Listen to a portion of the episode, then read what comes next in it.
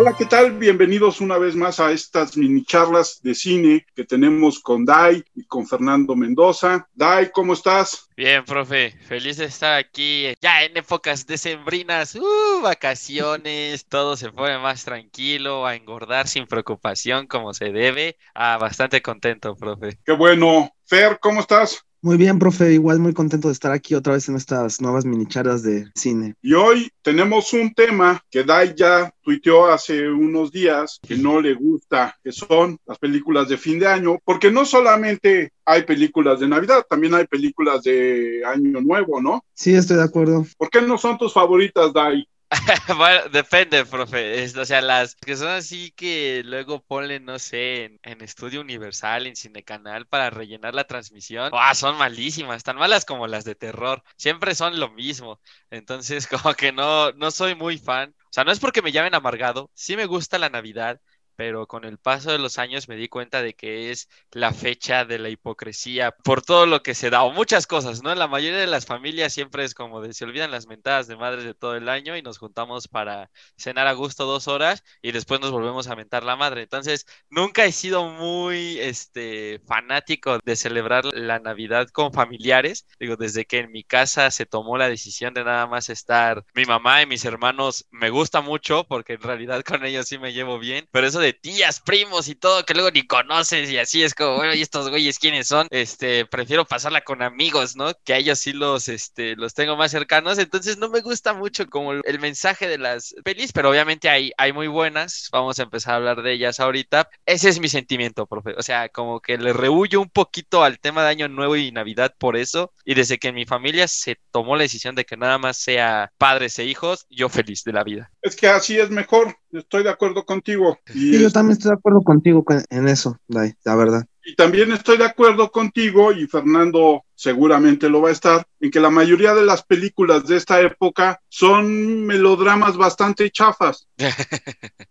Sí, pero hay unos muy divertidos, no lo puede negar. O hay gente que ha hecho estas mismas historias, que son melodramas bastante cursis y bastante chafas, pero los han sabido hacer de manera diferente y muy divertidos. Y sobre todo hay comedias muy divertidas. Sí, sí, sí, la de la del descanso. Ah, bueno, sí está traducida al español, la de Jude Law con Jack Black, Cameron Díaz y esta chica del Titanic, esta Winslet. Ah, exactamente. O sea, en épocas decembrinas, no es exactamente Navidad, pero está bastante padre. Recordemos que Cameron Díaz cambia de casa con Kate en, en ese papel. Cameron Díaz, pues la verdad es que tiene mucho dinero. No recuerdo a qué se dedica exactamente, creo que es productora o algo por el estilo. Y tiene una mansión, ¿no? Gigantesca. Se cambia de casa, esta chica vive en Inglaterra, en un lugar, o sea, no humilde, pero sí en el bosque, fuera de la civilización. Justamente trata de darse ese break del mundo Cameron Díaz y conoce al hermano de Kristen, que en este caso es Jude Law, que me fascina cómo actúa y me fascina su inglés, este, ese güey.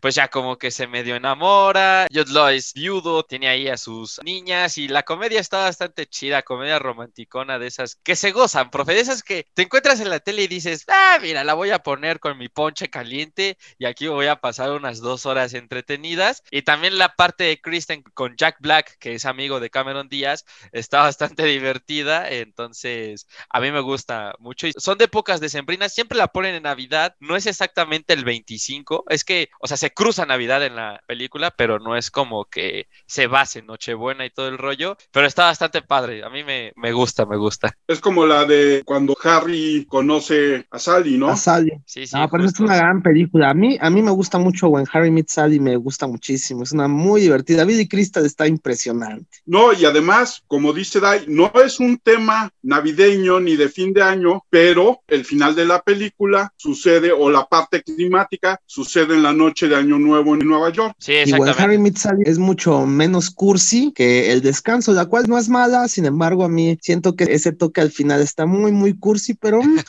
sí estoy de acuerdo con Dari, está entretenida. Así pasas dos buenas horas con Ponche ahí. Sí, caray, o sea, son de esas comedias románticas que cuando yo trabajaba en el Blockbuster en mi época se hacía chera, como me regalaban rentas, pasaba con mi exnovia al Blockbuster y le decía, órale, tú renta dos, yo rento dos y la quinta renta me llevo un juego, ¿no? Porque así tiene que ser. Entonces, pues ella siempre me traía cosas como cartas de amor para John y así, decía, oh, mejor vamos a ver unas que estén buenas, como esa, la del descanso descanso, cosas así, porque las otras son demasiado melosas. Entonces, me gusta la del descanso. Creo que está bien. Sí, o sea, es una comedia, creo que te hace reír más que sentir meloso. Entonces, esas son las que me agradan. Fernando seguramente la va a conocer. A ver. Esto, A ver, Pero no sé tú, Dai. La clásica navideña en Estados Unidos es una película de los años 40 o 50 que se llama cuarentas, profe. It's a Wonderful Life Sí, qué bello es vivir. con Jimmy Stewart, por Frank Capra. Sí, claro. Esa es Sí, una de gran cuando llega el ángel a visitarlo. Es una gran película. Y seguramente tú conoces un pedacito, Dai, porque en Gremlins, en la 1, Uf, uno de los personajes, creo que es el que habla de los Gremlins en la Segunda Guerra Mundial, ajá. está- la está viendo. Y es una secuencia donde un personaje va corriendo por una calle, que es James Stewart, y va gritando, feliz Navidad, señor cine, feliz Navidad, no sé qué, esto, y va saludando a todos los edificios de la ciudad, porque en la película él es el momento en que recupera su vida como él la tenía antes de que sucedan las cosas que suceden en la película. Creo que sí, lo tengo vago el recuerdo, pero sí, creo que, creo que sí, profe. Si no le voy a echar una, una miradita a la, a la película, pero sí, justamente hablando de los Gremlins, un clásico atípico, ¿no? De Navidad también, un... Genial. Sí, o sea, es, es- muy buena, a mí me gusta mucho. Sí, es verdad que conforme han pasado los años ahí, como que uno, no sé, a mí me pasa a veces que le pierdo el gusto ya cuando veo que se ven tan pasadas ya de, de añitos, pero aún así no le quita que sea una excelente película, eh, también en épocas decembrinas, pero una cosa rara, ¿no? Este, es demasiado adictiva esa película ahí con, Sí. con el buen Gizmo y con Rayita haciendo de las suyas con todos los demás Gremlins, pero pues que se ha vuelto un clásico, ¿no? Muchísima mercadotecnia empieza a abundar de los Gremlins en estas fechas, suéteres de ellos con gorros de Navidad, este, con esferas rotas y ese tipo de cosas. No sé, los pequeños duendecillos malvados de la Navidad del cine. ¿Y ustedes se acuerdan por qué Phoebe Cates no cree en la Navidad? Eh, No, no me acuerdo. No, no me acuerdo. Mira, ¿eh? Recuerdo cómo compran a Gizmo. Recuerdo que es la carne de cerdo después de las 12 las que los ponen locos. Que el agua saca más gremlins y todas esas cosas que compran a Gizmo como en un barrio chino a un viejillo ahí medio A mí- oscuro, medio dark, pero no recuerdo eso, profe. A mí el humor negro de esa anécdota es una de las cosas que más me hizo reír hace 30 años cuando la vi por primera vez, que es ella no cree en la Navidad porque Ella está muy esperanzada una Navidad, como cualquier niño, esperando la llegada de la Navidad y los regalos y Santa Claus, pero para su sorpresa, esa Navidad lo que sucede es que no hay ningún regalo, desaparece además de todo su papá y no vuelve a aparecer, y pasan los meses, y luego lo descubrieron por el olor de que ya se estaba pudriendo, se había quedado atrapado en la, en la chimenea. ya lo recuerdo. Es cierto, tienes razón. O- Oiga, poner, poner eso en una película en épicas decembrinas, este, habla del ingenio y de lo bien hecha que está. No, y, de, y, y además de no tener ningún prurito cursi para hacerla, ¿no? Sí, no, a mí me encantan los Gremlins. Es una película que además está dentro del catálogo familiar porque mi mamá es muy fan de los Gremlins. Aquí yo cada vez que venga de invitado seguramente escucharán que muchos de los- gustos que atribuyo en mi vida son por mi mamá. Entonces a mi mamá le encantan los Gremlins y es como, este, puta, a mí me gustan, ¿no? Los Gremlins también. Y sí, mi mamá es muy navideña y también una de las películas que le gustan mucho, ya mucho más reciente, profe, ahora me toca hablar de mi niñez, el tema del Expreso Polar, película animada dirigida por... Es Robert Zemeckis, ¿no? Quien dirige el Expreso Robert Polar. Zemeckis. Ujú, Sí, justo sí, Que con- también, que también es el que dirige Gremlins, ¿no? No, Joe Dante es el director de Gremlins, profe. Cierto. Joe Dante. Pero Robert Zemeckis dirige Volver al Futuro, no pasa nada, la mejor trilogía de la historia. Ahí está el, el. Expreso Polar, también una película... Está bueno, a mí me gusta, o sea, el mensaje que da de la Navidad está bueno porque pues justamente aborda esta parte de la niñez en la que de verdad te preguntas si la magia existe y empieza a sonar el cascabel y todo eso, la verdad que toca fibras ahí para los que son muy navideños. Entonces, me agrada bastante esta idea del cascabel, este también te pone pues muchísimas partes entre la situación e-, económica polarizada de los integrantes del tren, de cómo ven este la vida, está bastante chido. Y la, la parte del baile de servir chocolate a mí me fascina. Y mi personaje favorito es el fantasma que vive en el tren, este que se encuentra el niño en el tejado que se está haciendo un café mientras lava su calcetín y que no cree en la Navidad y es como esta parte oscura, ¿no? Del sentimiento que tiene el chavito, me gusta, me gusta mucho cómo está planteada. Si bien es cierto que ahora sí, le pierdo la magia a la película cuando la veo más de tres veces ya en mi vida, pero la primera vez es bastante buena, emotiva. ¿Y tú, Fer? Bueno, yo quiero enfatizar sobre todo en el famoso cuento de Navidad, que ya se ha visto en muchas versiones, pero quiero enfatizar precisamente en la versión que más me gusta a mí, que es Scrooged con Bill Murray, que es esta versión del mismo cuento de Navidad que se ha visto muchas veces, pero con Bill Murray como el productor arrogante y todo esto. Y la verdad es una película extremadamente divertida. Bill Murray siempre le da ese toque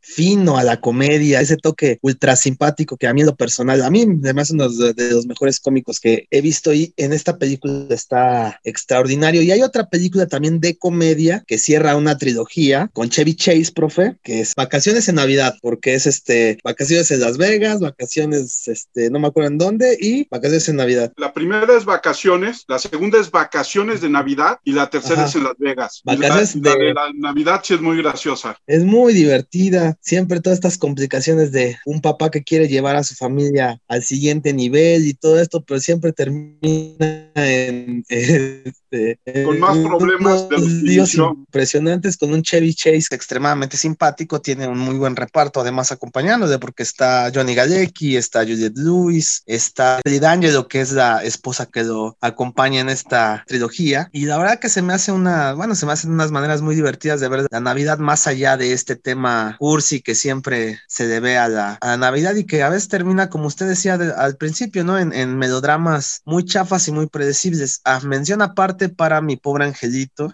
que la verdad es una película extremadamente divertida, porque ahora sí que después de ver a Joe Pesci haciendo los gangsters más, más despiadados, verlo en este papel de un ladronzuelo de casas. Tú, yo no sabía que era Joe Pesci hasta que una vez vi Buenos Muchachos, más o menos por principios de diciembre, y después ya sabes, ¿no? Maratónicos días de mi pobre angelito, y de pronto lo vi y dije, ese güey se me hace parecido, y entonces ya, este, me dicen, no, pues es que es el de, el de Buenos Muchachos, y dije, ¿Cómo? Si acaba de matar a un güey con un banco en un bar y aquí está haciendo reír a todo el mundo. ¿Qué está pasando en este mundo?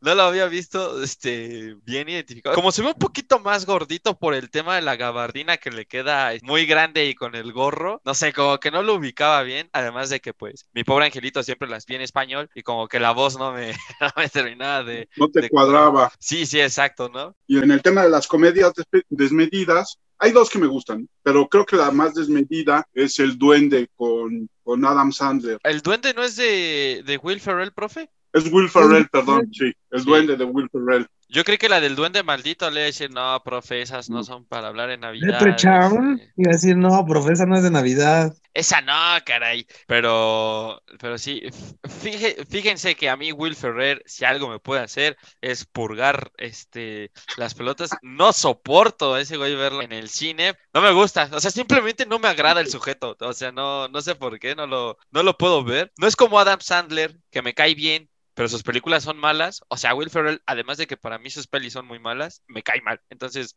lo, lo omito completamente. Pero, pero sí, yo así de, de comedia, creo que, que mi pobre angelito 1 y 2. Ya después, y me pasa lo mismo, cuando vas creciendo, de verdad, este, pues hay cosas que dices, bueno, ¿no? Sí se pasan de, de lanza, como esta escena de Joe Pesci parándose de manos en el inodoro en la 2 y metiendo su cabeza, este, que estaba llena de aceite con la flamita y le explota.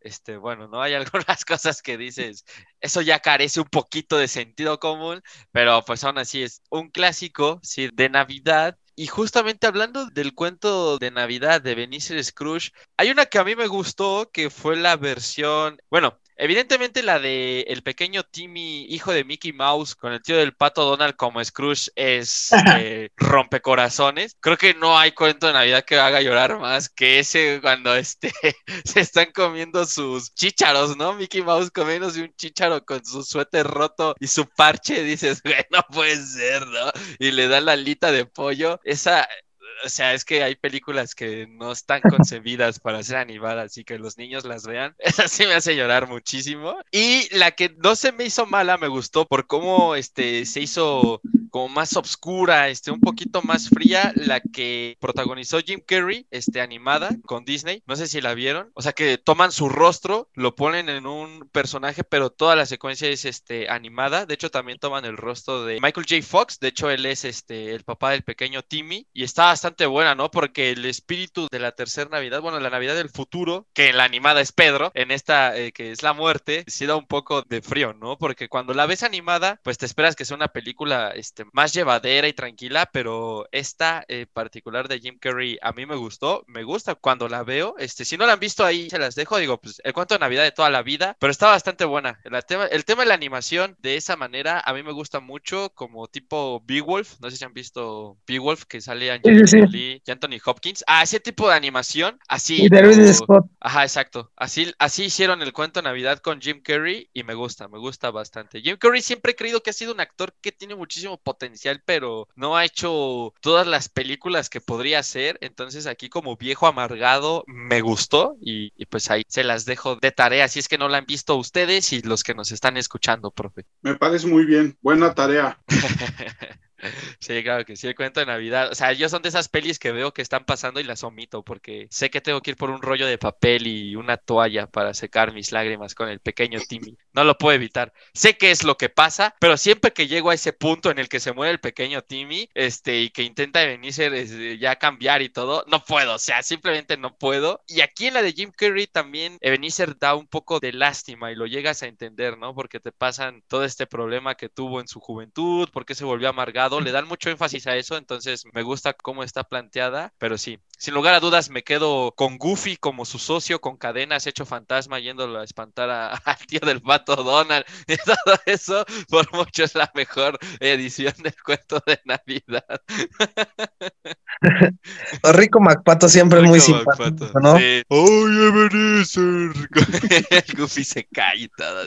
Oigan, quiero hacerles una pregunta. ¿Duro de matar entra como película de Navidad? Porque está ambientada, está ambientada en Navidad.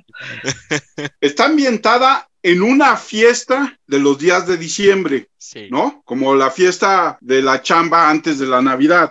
En ese sentido, entran más. Hay una, hay una donde Billy Bob Thornton hace de un Santa Claus asaltante, ¿no? Sí, es muy chistosa también. Hablando de Santa Claus, me acordé de Santa Cláusula, que también es como uno de los. Con Tim Allen, ¿no? Sí, exacto.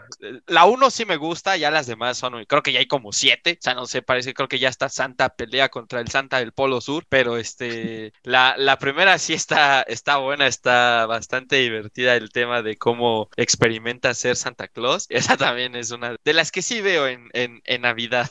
Sí, la primera es divertida. Como dices, las otras que quién sabe cuántas sean. Cae mucho, cae mucho, bastante. No sé, y metieron muchísimos personajes que, que, ni al caso. Ah, de hecho, creo que hasta sale Jack Frost, ¿no? Ah, que justo. Jack este, Frost. Ajá, no, y es el enemigo. también Digo, es en épocas decembrinas, quiero pensar, porque está nevando donde se lleva a cabo la película, pero no es específicamente en Navidad, pero sale Santa Claus también. El origen de los guardianes, así traducida al, Gran película. al, español, es un peliculón. O sea, ver a Santa Claus ruso con tatuajes en sus brazos y sacando espadas en una versión animada, luchando contra el coco, dices, güey, no puedo pedir más, por favor. Es los Vengadores, pero para niños. No, o pero está... de los dientes. El Conejo de Pascua, Meme, Jack Frost y Sandman. ¿Y, qué me dicen de la animación española del año pasado que se llama Klaus? Ah, también, bastante buena. Gran película. Esa gran sí está hecha sobre Navidad. Yo me quedo con el origen de los guardianes porque hay golpes. Siempre que hay una película animada donde hay golpes, me capturan. O sea, Kung Fu Panda lo amo porque tiene golpes y es animada. Igual que Los Increíbles. Último apunte, en inglés es un gran elenco de voces porque es Jude Law, es el Coco, Chris Pine, el que sale en Star Trek es Jack Frost. Hugh Jackman es el conejo de Pascua. O sea, tiene varias voces importantes ahí detrás de los personajes. La de Klaus es, es muy buena, profe. La verdad es que a mí me gustó bastante. Sí conmueve. Y a mí me costó al inicio pensar que era una película eh, como que tardó en capturarme, pero cuando lo logró fui completamente suyo. O sea, no pude dejar de verla y me fascinó. Sí, a mí es una de las películas que últimamente me ha gustado mucho. Y ya que te gustan tanto los golpes y estas cosas, ¿ya viste el tráiler de una película que viene con Mel Gibson que se llama The Fat Man? No, profe. también es este animada, así. No, es un niño que contrata a un asesino para que mate a Santa Claus. Porque el día de Navidad, en lugar de regalo, por portarse mal, le tocó un carbón. Órale, no, no la, no la he visto. Suena este. No, se ve muy buena.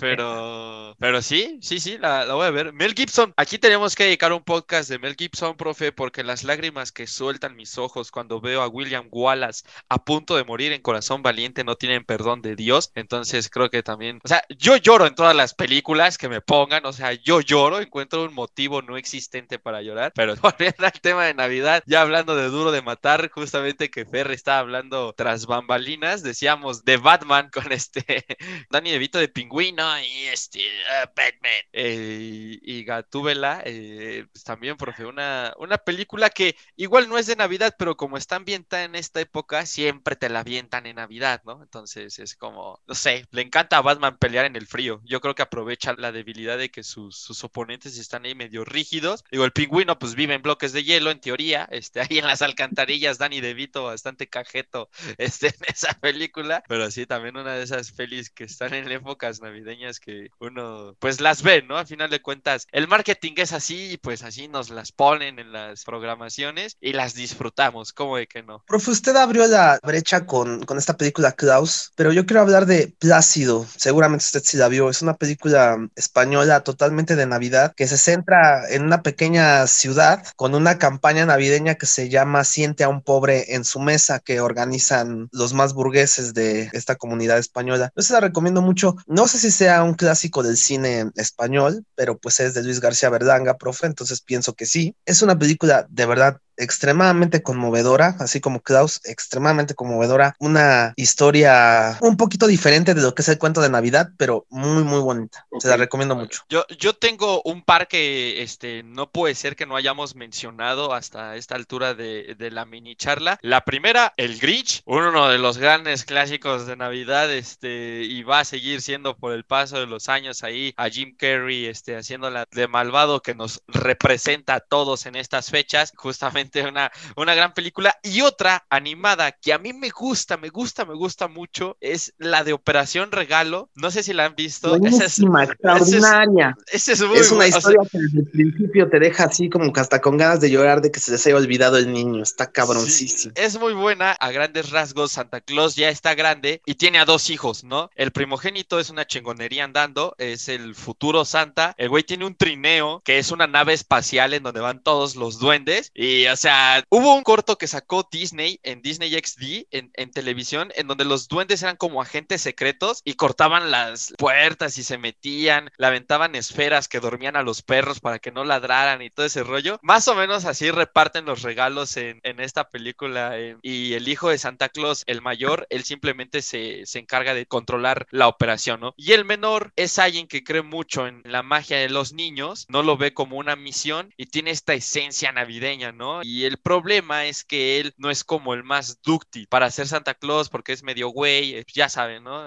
Clásica comparación del hermano chinguetas y del que sale medio menso, ¿no? Hay uno en todas las familias. Pero conforme van pasando la película, se les olvida un regalo y entonces el primogénito pues lo quiere dejar olvidado y dice, bueno, ya no voy a poner en riesgo que nos descubran por ir a entregar un regalo donde falta poco tiempo. Entonces el chico hace todo lo imposible con su abuelo, que es Santa retirado, para entregar ese regalo, lo consigue y cuando lo está entregando te pones a llorar como Magdalena, este, te quitas todos los Kleenex que hay en tu casa y lo designan a él como Santa porque justamente tiene ese feeling, ¿no? Y el hermano mayor, o sea, a mí las películas que son de hermanos pueden conmigo, ya le dicen, ¿no? Que siempre va a ser su mano derecha y dices, no, güey, no puede ser y le entrega el gorro de Santa y todo, dices, aquí se acabó todo. Una de fin de año que es una maravilla y es El Día de la Bestia de Alex de la Iglesia, hablando de películas españolas, una año nuevo donde llega el anticristo y un cura lo tiene que impedir. Dai. Arroba Dai GS25 en todos lados. Espero se le hayan pasado muy bien y esperamos el de Mel Gibson, profe. Fer. En Twitter, arroba Fer-Mendoza G, en Instagram, arroba como Fer-Men, M-E-N-G. Arroba Cernícalo, nos vemos la próxima, nos vemos el próximo año. Felicidades a los dos, felicidades, Felicidades. a todas nuestras audiencias